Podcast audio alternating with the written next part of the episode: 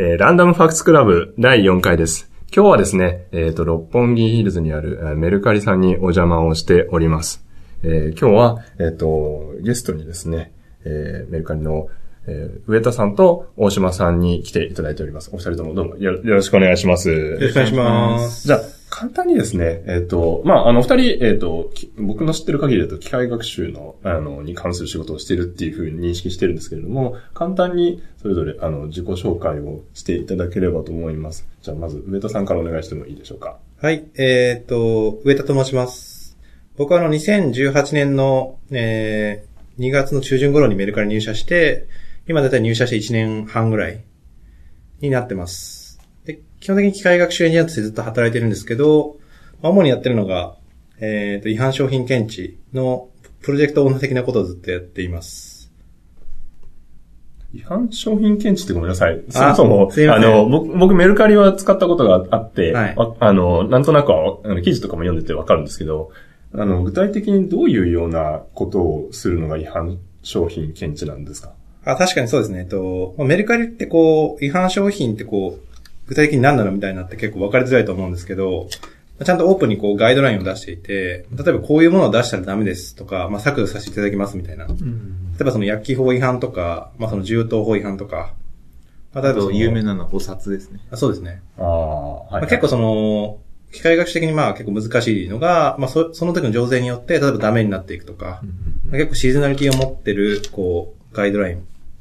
ていうものがありまして、まあそれに合わせて自動的に機械学習で、それもこう、検知していこうみたいなものになってます。なるほど。わかりました。ありがとうございます。また後で詳しく聞かせてください。はい、ありがとうございます。じゃあ、大島さん、お願いします。はい、えー、メルカリの大島です。えー、私はメルカリに今年の7月に入社したので、もう半年ですかね、になります。えーっと、私は機械学習エンジニアというわけでは、バックグラウンドはそうではなくて、えーっと、ずっと、えー社会人になってから OSS の開発を行ってました。例えば Docker だったりとか、えーっと、まあ、ソフトウェアの BGP ルーターとか、そういう、あまり、あの、分野を選ばず OSS のコントリビューションするってことをミッションにしてて、で、えっと、えー機械学習が流行り出したあたりで、機械学習基盤みたいなものが絶対に必要になると思って、えー機械学習基盤に関わる OSS プロジェクトを、えー立ち上げました。で、それの開発をしていく中で、実際に機械学習を仕事でしている、えー会社で、えっ、と、使い、使ったり開発したいと思ってメルカリに入ったっていうバックグラウンドがあります。なので、えーメル、どっちかというとシステム寄りの、えーエンジニアですね。で、今は、えっ、と、メルカリでは、えっ、と、実は、その、バックエンドのシステムっていうよりも、えっ、と、エッジって言われる分野ですね。えっ、と、モバイルデバイス上で、えー機械学習の推論をするみたいな技術のプロジェクトの、えっ、と、をやってます。おー、すごい。全然知らなかったけど、はい。あれですね。え、そっか、だから、まあ、いなんかその辺の話し始めると、どんどん盛り上がりそう。え、だそっか、もともとそのシステム側の話をやってたけど、はいそれが今は、え、今のプロジェクトとしてはエッジ側の推論の話はい。もされてるってことなんですね。そうですね。おーなるほど。え、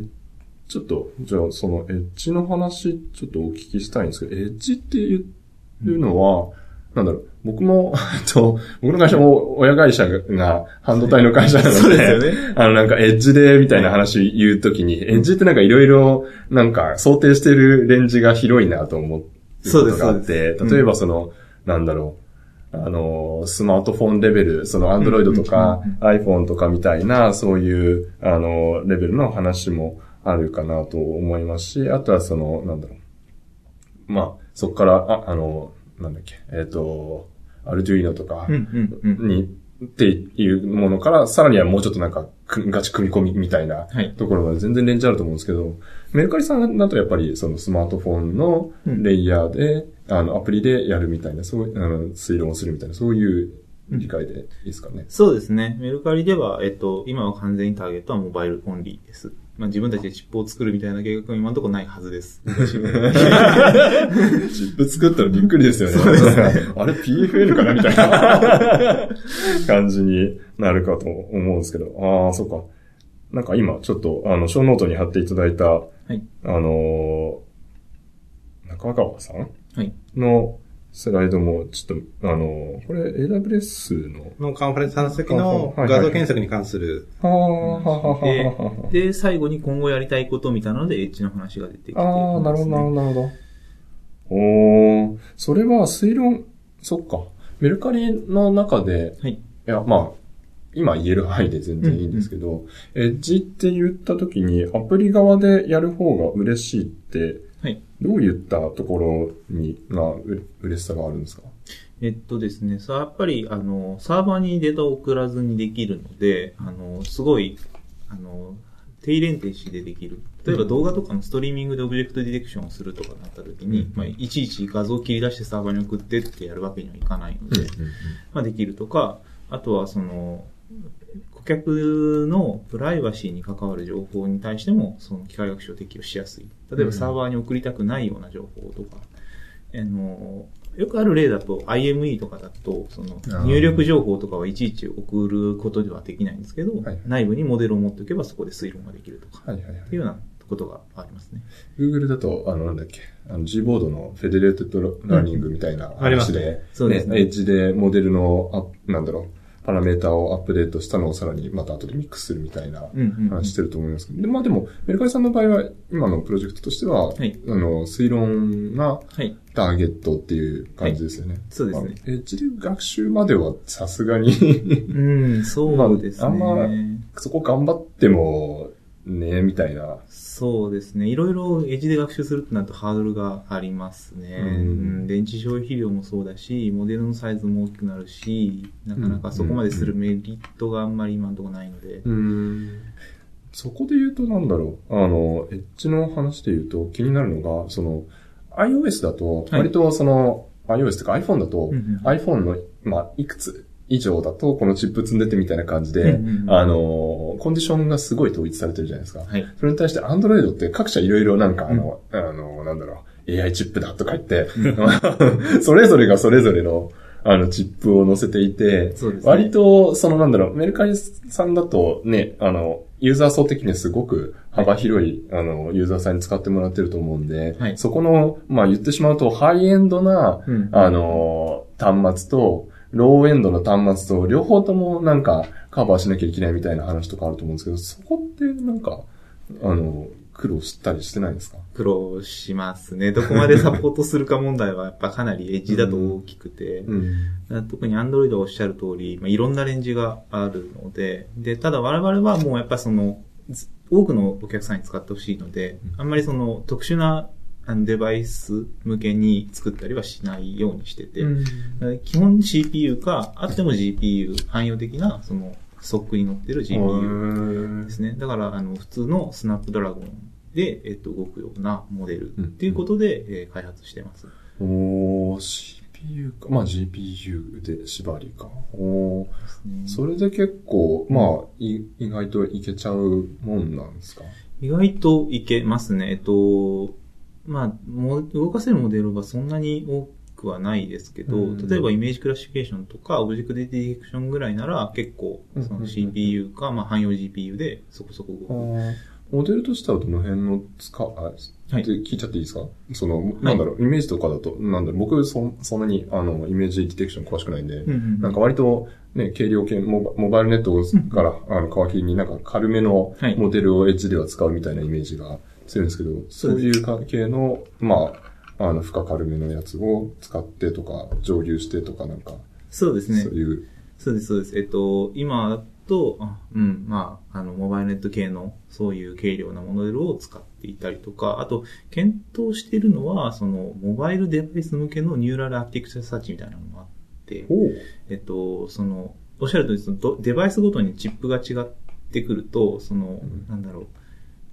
得意な処理とかが違ってくるんですよ。例えばそのカーネルのサイズが、特定のカーネルサイズを超えると極端にパフォーマンスが落ちるとか、そういう特性があったりして、そのメモリのキャッシュに乗るか乗らないかとかによって。だそういうので、その最適な、そのチップごとの、えっと、ニューラル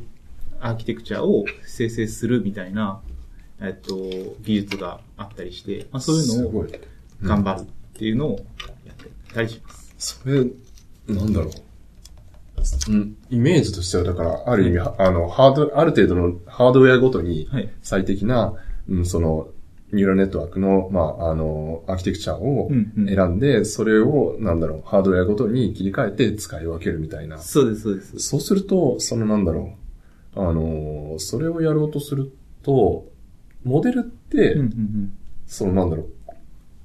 あの、アプリって1個じゃないですか。はいモデルの配信って言ったらいいんですかね。その、うん要するに、あの、デバイスごとにモデルが違うと、はい。なんか全部入りのモデルをいあわあのポーンってアプリに入れてうんうん分岐するみたいなもものもあれば、その、なんだろう、デバイスごとにうん用意したものを、なんかでも、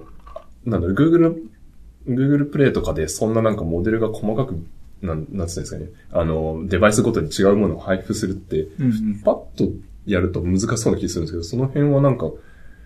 工夫されてるんですか？そこはそう、えっと、大事なポイントで、えーまあ、機械学習のモデルってそこそこのサイズがあるんで、でそれが数が増えてくると、まあ、アプリのサイズがでかくなると、お客さんによろしくないので、その端末ごとにちゃんと、えっと、自分が使えるモデルはこういうアトリビューションがあるみたいな情報を送るみたいな、そういう仕組みは、えっと、今、えっと、考えている。うんところですね。うんうんうんおーなるほど。すごい。そそうっすよね。そうじゃないと。そうじゃないと、そう、ううんん、あの、全部入りのってやると、ちょっと、現実的ではないので、んそこはちゃんとその、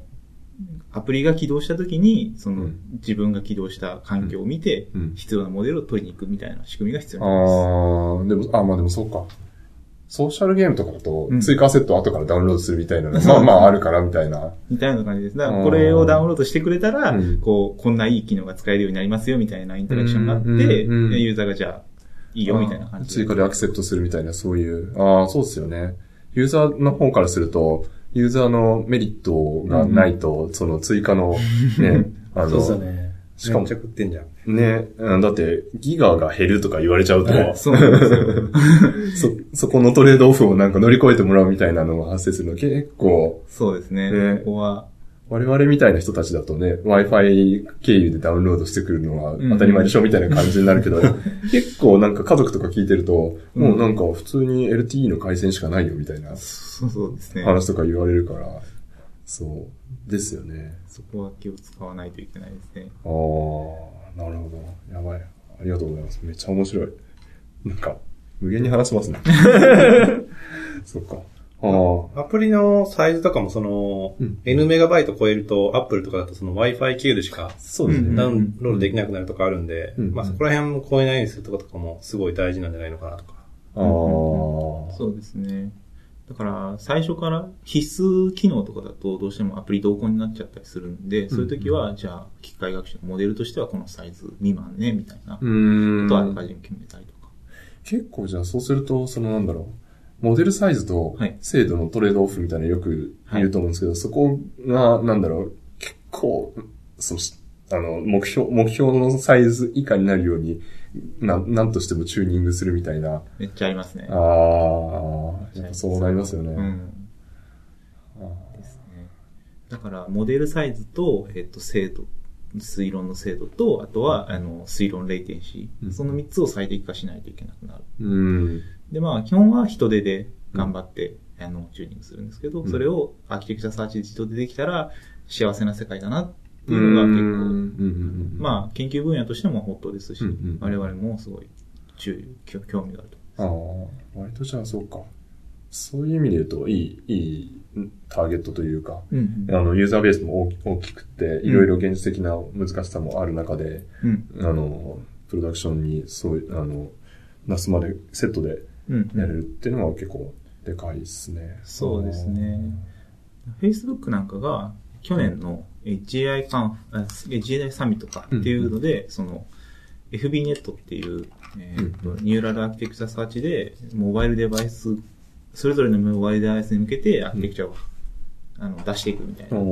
機能をやってて、うんえー機能というかアーキテクチャを提案してて、で、まあ、それはもうプロダクションで使ってるけどね、みたいな発表だったんですよ。それで、あ、なるほどねっていう、はあ。僕らも頑張らないとねってすごい。いう。。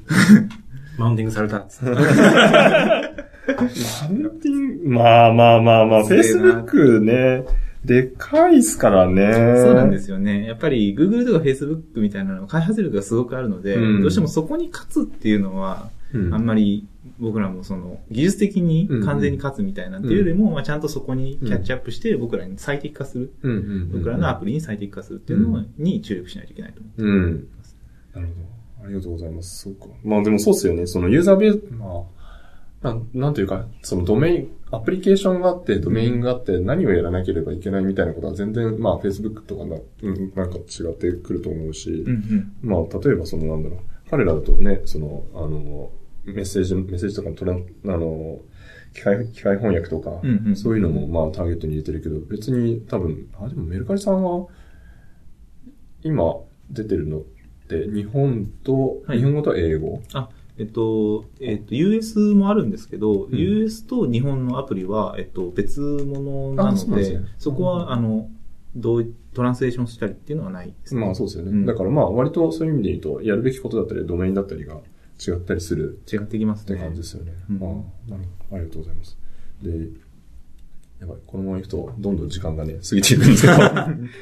えそう、3人だとね、ちょっとね、難しいんですよね。配分ちゃんと考えなきゃいけないから。えっと、上田さんの方の、さっきちょっと話途中で、あのー切っちゃったんですけど、その違反商品検知の話をもうちょっと、あの、はい。聞かせてもらってもいいですか、その、まあ、違反商商品、まあ、僕もクックパッドでいた時に、その、なんだ、投稿されたものが、あの、なんだろう。例えば法律に違反してる、その、酒税、はい。酒税法？うん。お、お酒かな？あの、なんかあの、これは、あの、梅酒みたいなのは、これはホワイトリカーとか、その、あの、アルコール度数の高いもので作ってるの OK だけど、うん。あの、なんだろう、アルコール度数の低いもので作ってるのはダメみたいなのを、うんあの、ユーザーに、これはちょっと、あの、法律に違反してるんで取り下げてくださいみたいなインタラクションするみたいなのあって、まあ、その僕がいた当時はもう何年も前なんで、あの、なんだろう、機械学習的なアプローチもしようと試みたが、条条件が難しすぎて、いや、難しいです。そう、っていうので、あの、結構、あの、そこまでいかなかったんですけど、メルカリさんは今割とそういう意味で言うと、あの、機械学習と、あと、人手で組み合わせてみたいな、そういう感じで組んでるんですかね、やっぱり。そのそうですね。違反商品検知も、まあなんか、どういう流れで出来上がっていったのかっていうと、まあ最初にそのカスタマーサービスの CS の方が最初にまあどんどんこう違反のものを消していって、で、その中から人が規則的にまあ例えばこういうキーワードを入れると、まあ事前に自動削除できるぞみたいな。とかこう、そういうのをマネージしていくんですけど、まあやっぱりそこでこう、結構表記入れとか、そういうものが発生したりして、例えばちょっと表現、お客様がこう変えてくると、まあ全然こう、うん。取られなくなるとか、あったりとかするので、まあそこで例えばこう、今まで違反した商品をベースに機械学習モデルを学習させてやると、うんまあそういう表記入れとか、ある程度この抽象的なもの、今までの傾向に捉えたものも、あの、学習して、で、自動的にその検知して、で、CS の方に見てもらってう、ん削除するかどうかを決めるみたいな、っうん。ていうシステムを今作ってますね。ああ、なるほど。そこで言うと、今、ちょっと小ノートも見させてもらうと、割と、なんだろう。まあ、モデルのバージョニングとか、その辺も、あの、取り組んでるみたいな風に見受けられるんですけど、モデルのバージョニングっていうか、多分、どんどんどん、あれですよね、その、これなん、そう、これをなんて表現していいのかわからないけど、俗にコンセプトドリフトとか言言ったらなんか、ん僕はあの、しましま先生にこれ違うんじゃないですかって言われ 言われて、でもこん、つい昨日見たら、政治メーカーのドキュメント見たら、コンセプトドリフトを禁止するとか書いてあって、やっぱみんなインダストリーではコンセプトドリフト使っとるやん。まあ、あとコンセプトドリフトと呼んでいるものは何かというと、どんどんどんどんその、さ今、あの、ベタさんが言ったように、その、検知しなきゃいけない対象のものが、ちょっとずつ変化していったりとか、その、新たな法律が例えば入ってきて、これはダメになったとか、新たなルールが増えて、これも検出しなきゃいけないとか、まあ、いろいろ、あの、パターンがあると思うんですけど、そういったものっていうのをちゃんと、あの、検出していかなきゃいけないっていう意味で、変化に対応していくためには、モデルをどんどんどんどんやっぱり更新していかなきゃいけないそうですね。ですよね。で、そこで、なんだろう、モデルのバージョン管理とかって、なんだろう、どういうふう、今、そういうなんだ、仕組みとしては、なんか、すげえ、もう、メルカリさんだからスマートな仕組みがなんかあって、それにボンっていう感じなのか、それとも、まあ、そこを作って行ってっていう感じなのかっていうえっと、まあ、エンジニアリング的に、その、バージョン管理とかして、例えばその、データの依存性とか、うん。このモデルも全部再現性一発でバージョンをこれで戻せますっていう、うん。ってものって方向性というよりかは、まあ、うんこのモデルのバージョンは、うん。まあ、こういう意味合いを行っていて、うん。例えばその、このショーノートとかにも書かれてるんですけど、えっ、と、まあ、モデル自体にその、 semantic versioning みたいな考え方を持ってて、まあ、その、 major minor patch の代わりに、まあ、これちょっと、なんかうん、僕の的には新しい概念で、なんか、between, within, process みたいなほ感じで定義はされてるんですけど、ほ基本的にこの、セマンティックバージョニングでいうパッチとかは、例えばそのモデル自体が。例えばちょっとしたこう ETL の修正とか、まあ、リファクトリングを行ったら、まあ、パッチ扱いにして、うん。で、マイナーのやつとかは、えーと、あれですね、ターゲット変数。例えばこう、特定のものを捉えたいみたいな。うん。とかもずっと固定なんですけど、まあ、モデルが例えばこの、A ってモデルから B ってモデルに変わったとか。うん。って時には、まあ、そのターゲット変数自体は一緒で、モデルのデザインが変わったよみたいな。ああ、どっちかというとあれですね、その評価監視とか、そのオブザベーションのためのモデルバージョニングって感じですね。おーえ、前、ごめんなさい。えっと、パッチは理解できたんですけど、マイナー、マイナーの場合は、例えばそのなんだろう、テテーブルデータとかで言うと、そのなんかカラムが変わ、使うフィーチャーのカラムが変わるとか、そういうようなイメージ。あそうですね。その特徴量自体は変わってもいいんですけど、うんうん目的変数はずっと一緒ってあ、感はいはいはいはい。そうですよね。じ。その傾向自体が。まあ、目的変数変わったらもう完全に別のタスク解いてるから、そうですね。まあまあまあ、そこの同じバージョン、え、むしろメメジャーに相当するあそうメジーャーがそこなんですね。その目的変数が変わった時にはあメジャーを変えると。あー、まあでもありえますよね。例えばその、なんだろう。もう問題としてリグレッションで解いて、なんか連続的な数値をと解こうとしたけど、やっぱり後でビンニングして、あの、なんだろう。ある程度の区間ごとに区切ってやった方が、あの、精度出るし、そっちにしよっか、みたいなのはメジャーにするみたいな。ださっきのあの、うん違反関係で言うと、まあ、やっぱ基準が変わってくるとか。うんでその時にやっぱり使ってくるデータが違うから、メジャーバージョンを変えましょうとか。ああ、そっか。それは、えっ、と、予測する、なんだろう、例えば、クラシフィケーションでやってるんだとすると、その、クラス、対象とする、予測するクラスの数が変動ししうるみたいな感じえーっですか。とですね、今は、あのー一つの違反検知に対して、うんその二次分類のモデルを、うんまあ動かしてるんですけどはいはいはいはいで、それに対して、まあ、なんか違反トピック A ってものがあった時に、中にこう、あれなんですよね。そのトピックの中に、例えばまあ、さっきの薬機法の中で言うと、はいまあなんかいろんなこう A, B, C, D, E って種類があって。で、時期が変わるとうん、新たに F が追加されましたとか、B、が省かれましたとか、あ、その、あれですね。その時の情勢によって変わってくると。この法規制とか。その時に、まあメジャーバージョンが違っていくと。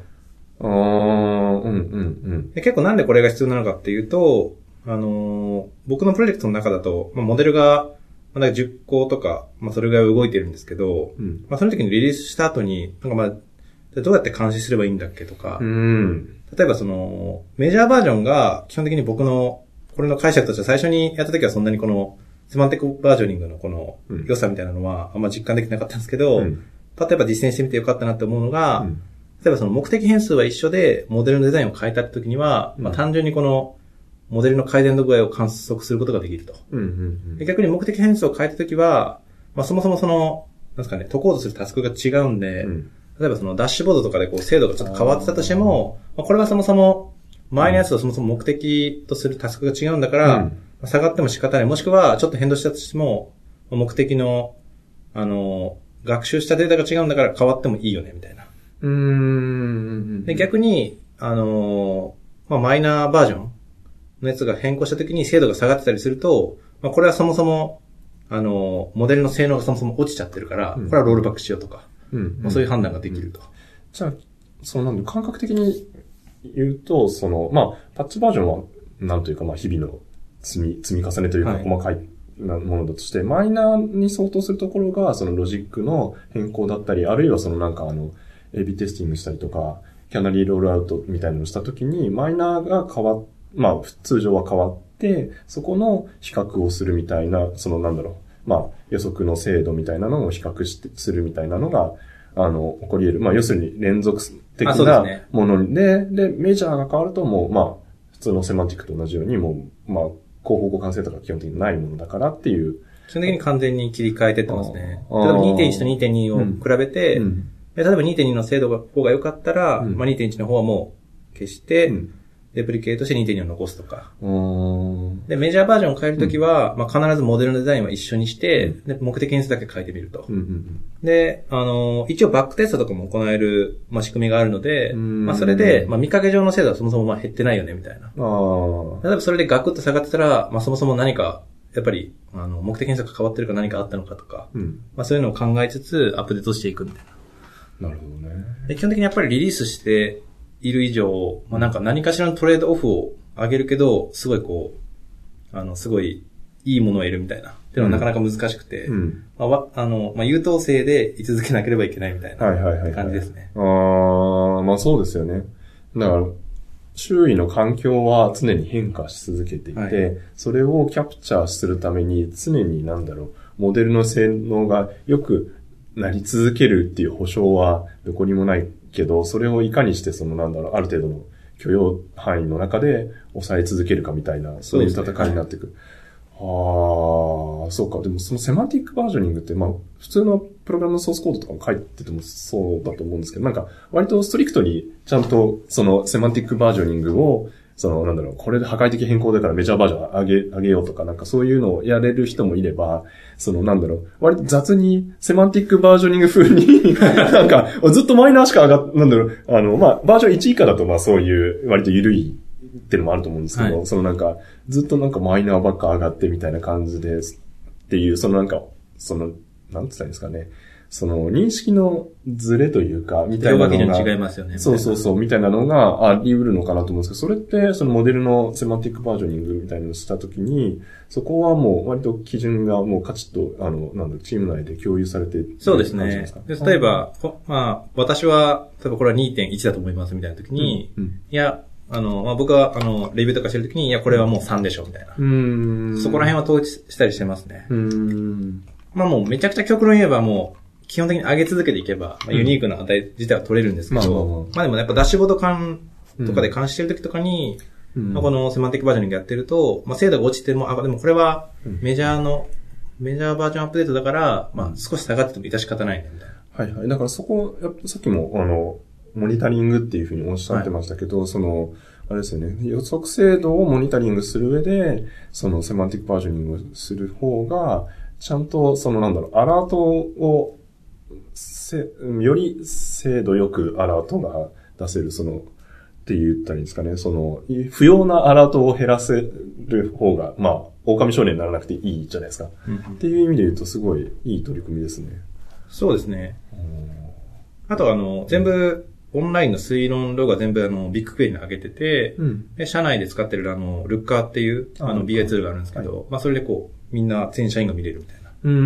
感じになってて、まあその変化の時に例えば、これは2.0から3.0に上がったから、落ちてるんですよとかうん、うんうんそういうことも説明できると。うーん、なるほどね。ははははは。そっか、制度変化の説明っていうのはあんまり、なんかモデル自体のね、なんかあの説明性みたいな話はよく出てくるけれど、そこのモデルの変更に対する説明も確かにそうですよね。必要になってくるから。だいたい1クォーターでその、うん。6回とか7回とか、うんモデルのアップデートを行ってるんで、うんまあ結構人間って全部を管理できてるわけじゃないんで、まあ、2週間に1回ぐらいってことですよね、平均すると。3週、そうですね。3週間とか2週間に1回ぐらいはみたいな。でこの時のこういう変化で行いましたみたいなとか、うんまあなんか結構うん。バージョンがないとその忘れちゃうんで、変化したのがそのうん季節性のあるものなのか、まあそれとも僕らの変更によるものなのか。なるほど。逆に、モデル自体がどういうそのフィーチャー使って、あのー作られましたみたいな、そういうのって、なんか、そのデータカタログみたいなのとかって作ったりしてるんですか？それとも、そこはあんまコード見ればわかるよね、ぐらいな感じなんですか？基本的には、えーっと、まあ、全部 Google ビッグクエリに上げられてて、うん。結構なんかまあ、ウェアハウスとデータカタログとデータマートとか、はい。いろいろあると思うんですけど、はいまあ、そこから基本的にデータの ETL を行っているって感じですね。ああ、じゃなくて、その、要するに、なんつったらいいですかね。まあ、えっ、と、モデルを、このモデルがどういう、その、えっ、と、もうどういうテーブルのどういうカラムを使ってとか、っていう、その、なんだろう、で、いわゆるデータリネージと呼ばれるような、その、どこから来たどういうデータを使って、どういう、まあ、処理をあ間に通して、で、最終的にこの、あの、モデルができましたよ、みたいな。例えば、その、なんだろう、よく言う話だと GDPR の絡みで、このユーザーがもうあのデータをあのドロップしてほしいみたいな話が来たときに、このユーザー、まあ、要するにこのユーザーのっていうか、まあ、あの、ユーザーのデータは、どこのモデルの、どこ、モデル、どこのカラムに最終的に行って、モデル、このモデルに、どのモデルを、あの、変更しなきゃいけないかみたいなのって、まあ、出てきうると思うんですけど、そういったところ、なんだろう、ど、どこのデータソース使ってみたいなのっていうのは、まあ、割と素朴に管理をしているのか、それともなんか、あの、そういうのを管理するためのツールみたいなのを自分たちで用意してるのかどうどうなんだろうなっていうのをちょっと思ったんですけど。はいはい。結構リッチなツール自体は、まあまだできてはいないんですけど、うん、あの、クエリのテンプレートみたいなのを用意しておいて、で、そこの部分はそのエンジニア自身が、あれですね、テーブルのコードとか知らなくても、うんうん、基本的にこの日付と何かしらの ID みたいなのやってやれば、その学習データをゲットできるみたいな。で、あの、前までは、あれなんですね、その、裸の、まあ、SQL 書いてて、生の SQL 書いて、で、こう、モデルごとにこう、人によって SQL の知識レベルが違うんで、扱ってる特徴量違うとか、標準化されてないとかあったんですけど、まあ、クエリのテンプレートを用意することで、まあみんながこう、そもそも使える特徴が全部これですよみたいな。とか抽象化してやって、だんだんこう標準化していくみたいな。じゃあなんか、俗に言うフィーチャーストアとまではいかないけど、そこを、なんだろう、クエリのテンプレートを使うことで、こういうフィーチャーを使うなら、こういうクエリでやればできるよ、みたいな形で、あの、抽象化というか共通化をしている。そうですね。ああ、なるほど。Python とかのドックストリングで SQL 埋め込んでやって、でそれでこう呼び出して、みたいな感じで。それはリーズナブルな取り組みですね。そうですね。ああ、なるほど。じゃあそこの SQL をかければ、このモデルは、こういう SQL で作って、このフィーチャー使ってるよみたいなのがわかるみたいなそうですね。まあ Python と、うん、あの SQL 読めれば全部わかるみたいな。まあでもそれは、少なくともエンジニア、モデル作ってるエンジニアはそれでわかるから、全然。パッと答えれるってことですね。良さそうですね。やばい、なんか、もう、無限に話せます、ね、無限に話せますね、これね。普段話せてないから。いやー、はい。なんか、いいいいな、いいな、とか言って。そう、そうだから1時間でね、一応おは、あの、部屋の用意をしてもらってるんですけど、これ伸びたらどうしような、みたいな気持ちが まあ、どんどん話をしていきましょう。そっか。それで言うと、じゃあ、モデルの、今の話で言うと、ダッシュボードもやってる、ダッシュボードも作ってるしっていうことで言うと、まあ、昔から確か AB テストも、もあの、モデル自体の AB テストもされてますよね。違反検知自体はそうですね、AB テストを結構できるような環境になっていて、うんうん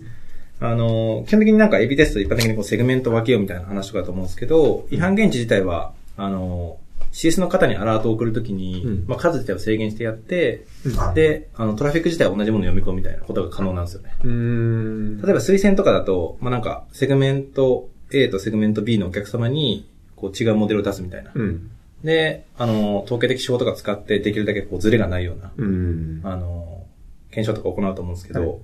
案件値の前とかだと完全に同じものを読み込んで、で、あのー、アラート数も同じ数にしてやって、エビテストやってるって感じですね。ああ、じゃあ、その、なんて言ったらいいですかね。そうか。あのー、プレシジョン、プレシジョンかな？プレシジョンが違うようなモデルが来て、そのなんだろう、うんうん、リコールは、あのー、まあ、まあ、そのなんだカバレ、カバレッジというか、その、まあ、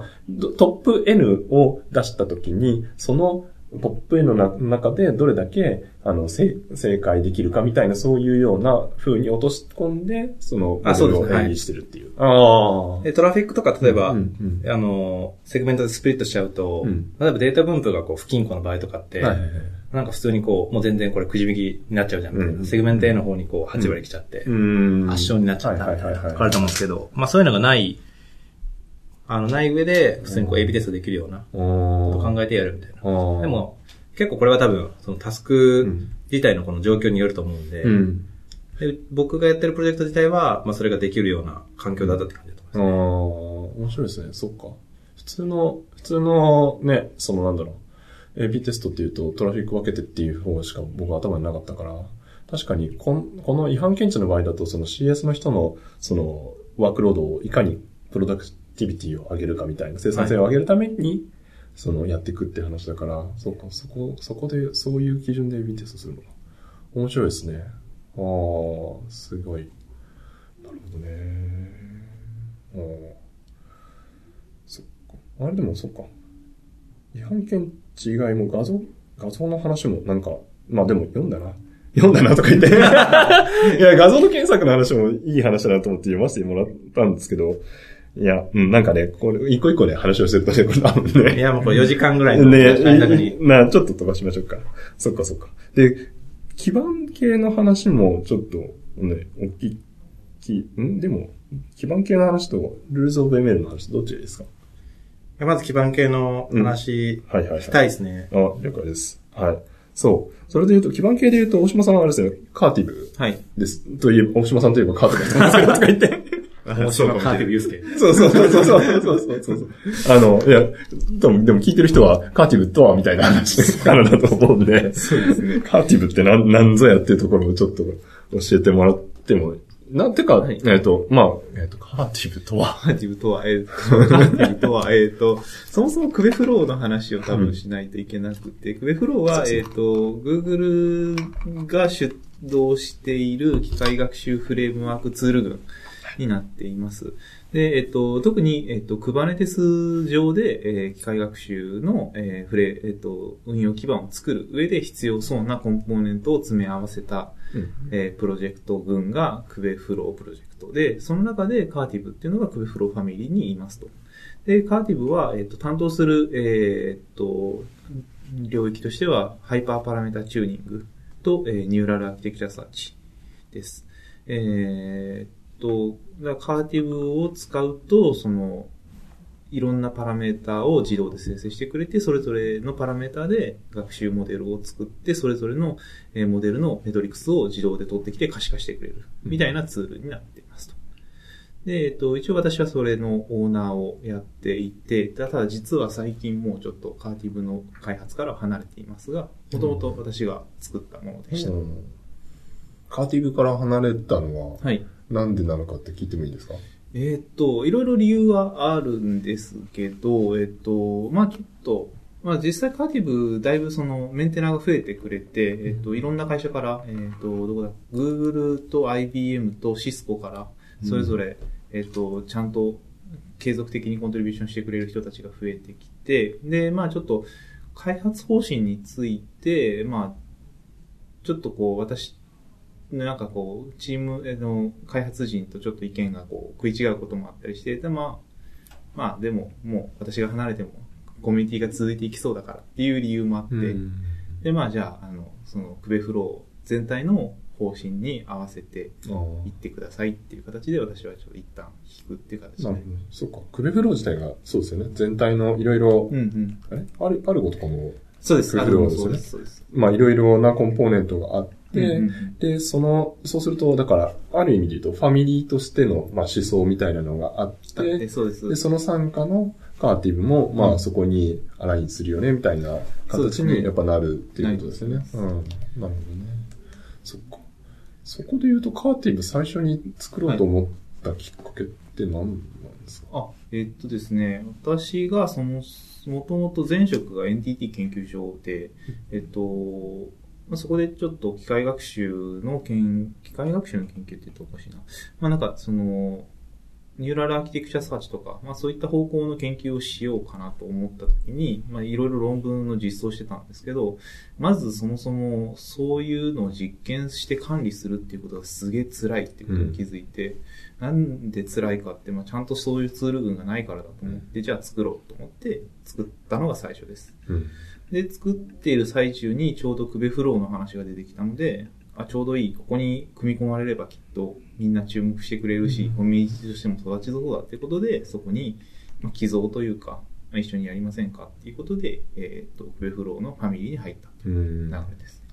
そうか、それで言うと、だから、まあタイミングとしてあれですね、みんなそろそろなんか、プロダクションにいろいろやる、やるみたいな時に、そうなんか、とはいえ、なんかナイーブに、うん。その、一個の Python スクリプトで頑張るとか、そういうのは、まあ辛いそうですね。けど、かといって、それでなんだろう、エアフ、ピュアにエアフローとかで、うんあの、ハイパラチューンをやろうとす、まあできなくはないけど、みたいな、うんうんうん。とかそういうようなフェーズでっていうそうですすね。結構やっぱり、りパイプラインはあっても、それでパラメータ生成したりとか、うん metrics 取って可視化するみたいなところは、あの、抜けてたので、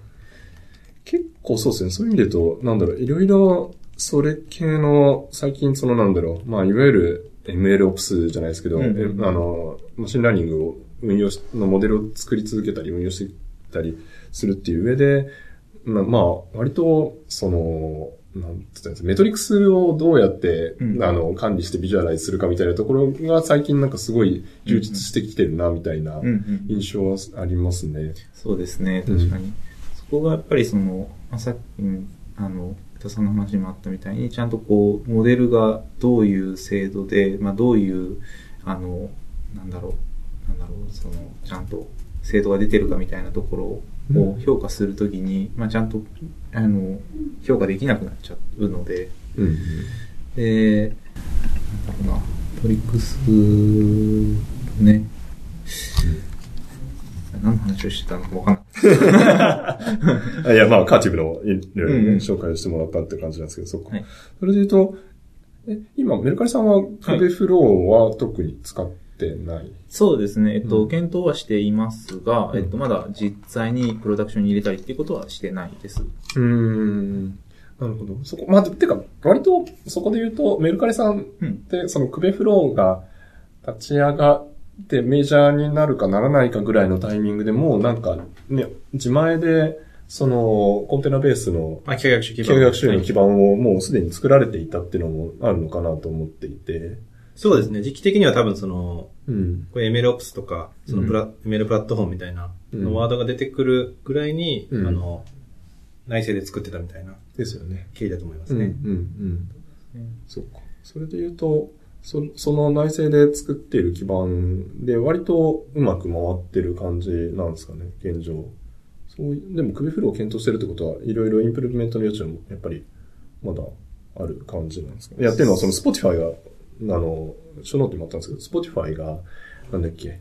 あの、割と、あの、戦国時代から、 TensorFlow に行って、最後は Kubeflow Pipeline ではい。行ったよみたいな、うん。そういう、なんかあの、ブログポストを書いていて、そっか、 Kubeflow、なんか僕結構チラチラっと聞く話だと、 Kubeflow 自体割と、なんか進化が早すぎて、そのプロダクションで使うのしんどくねみたいな話を僕はちょこちょこっと、まあん。最近聞いてるわけじゃないんであれなんですけど、聞いてたりしして、それで、でも Spotify 使ってんだ。クベフローパイプラインか。っていうか、クベフローとテンソーフローとなんかいろいろ似たようなコンポーネントが被るところとかもあったりとかしてよくわかんねえぞ、外から見てるとみたいな気持ちでそこの記事とか読んだんですけど、その辺なんだろう。割とし基盤的には、うんなんか、メルカリさんとしてはこういうところを良くしていきたいみたいな話とかってうんうんあったりするんですか、そうですね。とこの Spotify の、まあなんか、なんでしょう、こう、変遷みたいなのはすごいよくわかるなっていうところはあって、あの、我々の基盤も、まあ、私がいた頃ではないんですけど、その最初作った時は、まあ、当然世の中にそういうものがないのでう、ん。作らない、自分たちで作らざるを得なかった。で、実際、えっと、要件を満たすものができていたんですが、まあ、ちょっといろいろメンバーが増えたりして、まあ、使い方とかも、まあ、ちょっと変わってくるようなところもあって、じゃあこういう機能が欲しいみたいな感じで開発を進めていくと、まあ、大体、システムってそうだと思うんですけど、まあ、古くなっていくわけですよね。ああ、ですね。そうすると、まあちょっとこう、修正したくな、リアキしたしたくなってくるんですけど、うんまあそうなった時に、じゃあ、もう完全に別の新しい OSS を使うのか、今のものを改善するのか、うん自分たちで作り直すのかっていう選択肢があると思っていて、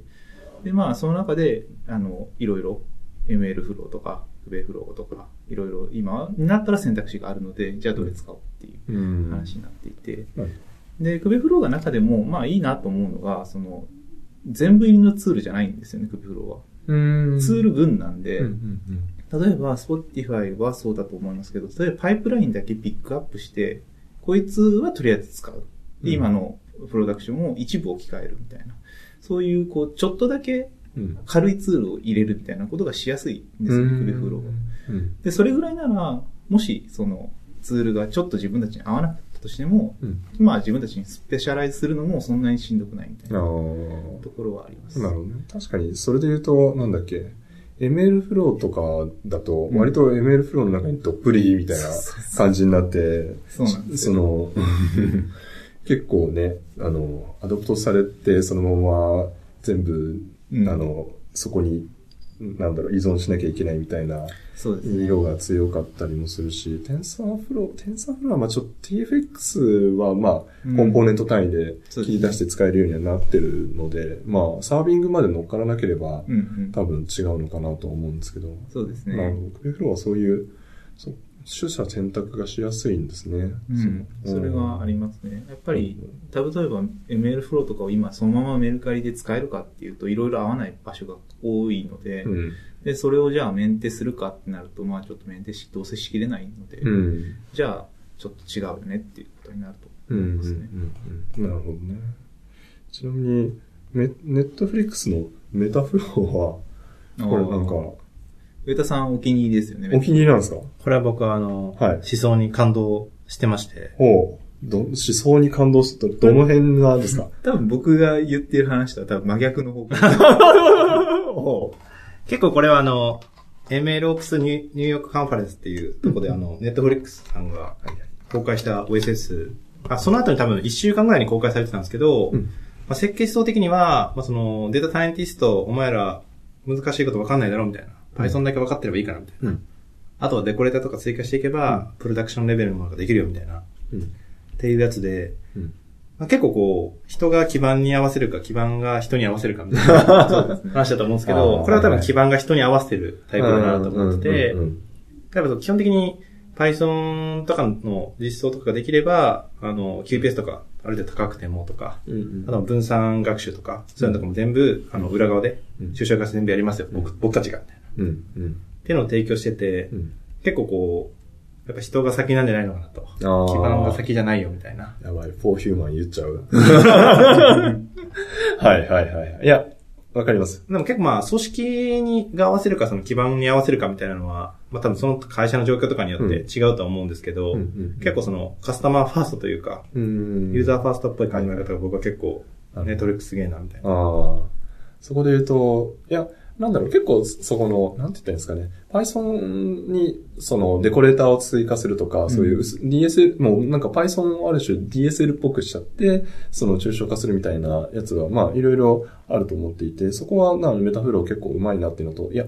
個人的に思ったのは、メタフローの、まあ、触ってはいないんですけど、ただ、どういうコンポーネントがあってみたいな、過去の、その、なんだろう、あの、ポリノートとかその辺も含めて、いろいろ、あの、組み合わせたのをメタフローと呼んでるんだなっていうふうには思ったんですけど、個人的にちょっと、お昔ポリノートどうなんだろうと思って調べたときに、あ、おっと思ったのは、これ、なんて言ったんですかね。あのー全部、全部入りすぎて、ネットフリックスはメンテナンスできるだろうけど、そその一般の企業がそれに飛び込めるのかみたいなのが僕は逆に言うとちょっと思ったんですね。そのユーザーの多分体験としては、うんあの、すごく良さそうだなってのは思うんですけど、それを、なんつったらいいんですかね。あの、ちゃんとメンテ運用できるチームってあいそうそうそうそう絶対必要になってくるんですよね。それは多分、あの、Google TFX も FB ラーナーもミケランジェロも全部そうで。あ、そうそうそうそう。やっぱあれぐらいの、なんか世界に名だたるテック企業だと、運用部隊のスキルも非常に高くて、開発部隊のスキルも非常に高くて、あと人もいるっていう状況があるので、そういう最高の機械学習基盤みたいなのを作って運用できるんだと思うんですよね。結構 Airbnb とかもそのデータサイエンティスト1000人雇うぞ我々はみたいな、うんうると思うんですけど、まあ結構そうん組織、うん。組織で多分一番レバレッジが効く運用体制とかが決まるのかなと思って、うんうんうんやっぱデータサイエンティストの比率がどんどんどんどん多くなっていくんだったら、多分ネットフリックスさんとか、うんうん。Airbnb みたいに、例えばもうスパークとか、まあ、あの、ML フローとか使ってくればいいよとか、うん Metaflow みたいにもう、この decorator だけ覚えてくれみたいな。うん。で、データサイエンティストの生産性が100倍に上がるみたいな。うん。もしくは全員がソフトウェアエンジニアとして、あの、ミドルウェアレベルで繰り返してやっていくのかみたいな。うん。うん。とかいろいろあるのかなと。そこで言うと、 Netflix 自体は、割とサービスを、なんだろう、エンジニアがちゃんとい、うんい全部見るみたいなそうです、マイクロサービスですね。感じで、そのマイクロサービスで、かつその、要するに、あの、なんだろう、PD とか、そのアラートとかも、あの、エンジニアが普通にう開発して、うん。あの、運用のところのそのアラートを受けて、あの、さばくところとかもやるみたいな感じの、確かそういうようなチーム体制でやってるみたいな話だったと思うので、まあ、そこで言う、だ、ただその、なんだろう、あの、ネットフリックスって、そのツール、うん。共通のツールを用意して、それをに乗っかると、あの、プロダクティビティ上がるし、そこをサポートする人たちはいるよみたいな、そういうような確か、あの、スタイルで、その、なんだろう、だから完全に、なんつったんですかね、インフラだけを見る人みたいなのを用意するんじゃなくて、SLE チームはそこの社内の基盤をいろいろ展開していくことで生産性を上げるみたいなスタイルだと、の、なんかで読んだので、まあ、それに、そこのなんだろう、ツールが、なんか、想像以上に、なんだろう、ご、ごついっていう、うん、メタフローなのかな、みたいなのはちょっと思いますね。いや、うん、す、すごい、てか、多分だからその、え特に、あのーよ、よくもう僕もなんかいろいろな OSS とか、その、テック企業が出してる、その辺の、あの、MLOps 的なツールのやつを見たときに思うのが、大体データサイエンティストはとにかくあのモデルのコードを書かせようと。うんうん。で、その、それ後のモデルのデプロイとか、うんその辺の、なんだろう、要するにレスト、まあ、例えばレスト、でも gRPC でもないんですけど、その API のエンドポイントを立てるところは、もうなんかツールがやってくれるとか、なんか、そういう風にするみたいなのはやっぱり多くって、そこはでも、まあそう、そうだよねっていう。うんうん。あの、残念な、なんか残念フラスクアプリケーションをデータサイエンティストに書かせるよりは、あの、全部ラップしたどっかイメイメージ作って、それでコンテナの上で、あの、立ち上がるみたいにした方がいいよね、みたいなのは、そこはそう、同意だと思うんで、そう、それができるようにするっていうのは、まあ、そうよねっていう気はするが、まあそうしないとデータサイエンティストがスケールしないんですよね。うん、そうっすね。でも、スケールさ、まあ、だから、チームの、なんというか、あれですよね、組織のうんあり方と結構表裏一体ですよね。メルカリさんってそれで言うと、そのなんだろう、 machine learning に絡んでる人たちって、はい。あの、まあ、い言えればいいですけど、大体どれぐらいの規模感の人たちがいるんですか？今は、まあ、ダメなら、50、50強ぐらいですかね。ああ、じゃ結構、ね。結構いますね。まあ、その、全員が、その、なんだろう、アルゴリズムゴリゴリとかっていう感じじゃないとは思うんで、まあ、幅広くやってるんだと思うんですけど、はい。うん。でも、それでもそこ、多いな。そうすると、やっぱ、なんだろう、基盤として、うんなんつうか、共通の道具を用意して、そこの、なん加速していくみたいなのは、そうですね。やらないといけないフェーズっていう感じですよね。そうイベントとかでも50人ぐらいですかって言ったら、ご50人 そんなに5じゃないですからね。うんそうそうそうそう、そうっすよ。いや、普通、普通一桁一桁でヒーヒー言いながら回すみたいなのが多いんで、そっか。うーん。そうすると、なんだろう。まあでも、みんな50 50人割と皆さんガリガリっとコード書くみたいなスタイルでやってるんですか？ピュアにアルゴリズムだけをやってる人はかなり少ないですね。うん。やっぱりそのツール群も、この、えっと、なんだメタフローみたいにリッチなものっていうか、隠蔽されたものではないので、ん。あの、全員がある程度ソフトウェアエンジニアリングもできるように、んやりながらモデルを作る人は作るって。ああ、じゃあ、割と、それで言うと、なんだろう、その、何かプロダクト、あの、いろいろ、組織の、あの、機械学習関係の組織の作り方って、まあ、いろいろああると思っていて、その、まあ、なんだろう、よく、よくある。まあ、R&D 的な感じで機械学習だけのチームの人たちが集まってきて、それなんかあの、出稼ぎみたいな感じで行くみたいなパターンもあれば、あの、プロダクトがあって、そのプロダクトのチームの中に、うん。うん。あの、まあ、ずっと基本がいて、うんそこでそのエエムデされされて、あの、ずっとやっていくみたいなスタイルもあれば、うんなんかいろいろあると思うんですけど、メカリさんはどういうような形でその機械学習系の人たちは、あの、組織の、なんだろう、チーム、チーム作り、どうしどういう感じでやってるんですか？方針的には、なんかその、スクラムとかで呼ばれてるんだと、そのコンポーネントチームって呼ばれてるところから今、フィーチャーチームって呼ばれてる？うん。うんあの、職能でまとまるんじゃなくてサービス群でチームを作っていこうみたいな。あの、うんアマゾンさんとか、グーグルさんとかやってるような。うん多分なんか、ジョブディスクリプションとかでも、その、グーグルさんとかだと、グーグルマップエンジニアみたいな感じで、なん、か、最近だと違うかもしれないですけど、ML エンジニアみたいな。うんとか出さないで、この、このチームの内で何でもやってくださいみたいな。機械学習できるんだったら機械学習もやりましょうみたいな。うんうんあくまでソフトウェアエンジニアとしてチームで成果出していきましょうみたいなうん。うん方針になってると思うんですけど、うちもまあ、あの、まあ全員がそもそもまあ、全体としてソフトウェアエンジニアとしてやっていきましょうみたいな。うん。うん。その方針として、その CTO のすぐるさんとかも、そういうの言ってると思いますね。なるほど。じゃあ、それで言うと、なんだろう、個人、チームの中で、個々人が例えばその、アンドロイドのアプリに得意な人がいてとか、その iOS に得意な人がいて、みたいなその得意の一つとして、機械学習みたいなのがね存在するみたいな。ああ、まあでも、そっちの方がやりやすいですよね。そうですね。うんうん。個人的にはそのなんだろう、プロダクトに対していろいろずっと考えるみたいな、そういうのが、クックパッドの時にまあうまくできできたのが良かったなという思いがあって、そこがどっぷりしないと、なかなか浅い、あの、ね改善みたいなのしかできなかったりしてマトラボでしかモデル作ったことないですとか、結構きついですもんね。それ、そのモデル渡されたら困るなっていうやつで。お前のパソコンに。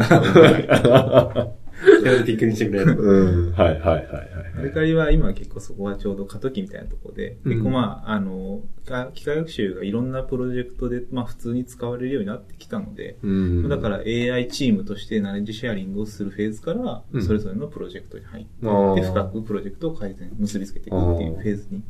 まあ、移行しているところかなっていうあ感じですね。ー例えばまだエッジなんかは、そのエッジ自体の技術のキャッチアップとかが厳しいので、うんそこはちょっと、あの、エッジチームっていうのをうん。別に作ったりとかっていう、その、まだうん、あの、技術を深めるチームと、ちゃんとプロジェクトを改善するチームみたいな、うん。それぞれあるって感じですね。なるほど。いいですね。うんいいですね、とか言って。ありがとうございますこれ、は挟まれてるとね、あの、このまま面接が始まるんじゃないかって感じの会議室なんですけど。え ー、なるほどね。そっかそっか。じゃあ、結構、そうか。じゃあ、まあまあでも、そうすると、なんだろう、その、メルカリさんの中で、あの、共通で使っていく機械学習の基盤をどうするかみたいな話は、まあ、割と関係する人たちがみんなでワイワイ、あの、議論してるみたいな感じなんですか？そうですね。一応その運用するプラットフォームチームっていうのは作られていますが、うんまあでもそれぞれうん別のチームにちっちゃい人たちもプラットフォームを使う側、んえー運用する側として、うんあの話をしたいっていうのはあります。うーん。なるほど、なるほど。うん、うん、うん。じゃあ、いや、次の、いや、メルカリさんが、どう、どういう、その、プラットフォームに変化していくのかっていうのは、個人的にもすごい 楽しみなので、はい割とね、国内の中でもそこら辺がっつりやってる、ね。かてか、その多くの企業って割とモデルを更新し続けるっていうところまでいかないかったりするんで、まあちょっとこう断絶すごいですもんね。うん難しいですし。うんそこのオペレーションまでみたいなところまでいけると、やっぱり、その、てか、なんつったらいいんですかね。あのー、まあ、技術的負債じゃないですけど、モデルって、その、生ものだから、腐っていくじゃないですか。腐っていくってところを、なんかあの、なんというか、そこの、まあ、工数って言うとあれですけど、うんうんあの、コストを見、ね、見れないみたいなところがあったりするのがちょっとなぁ、みたいなのを思ったりします。もう、やべえ。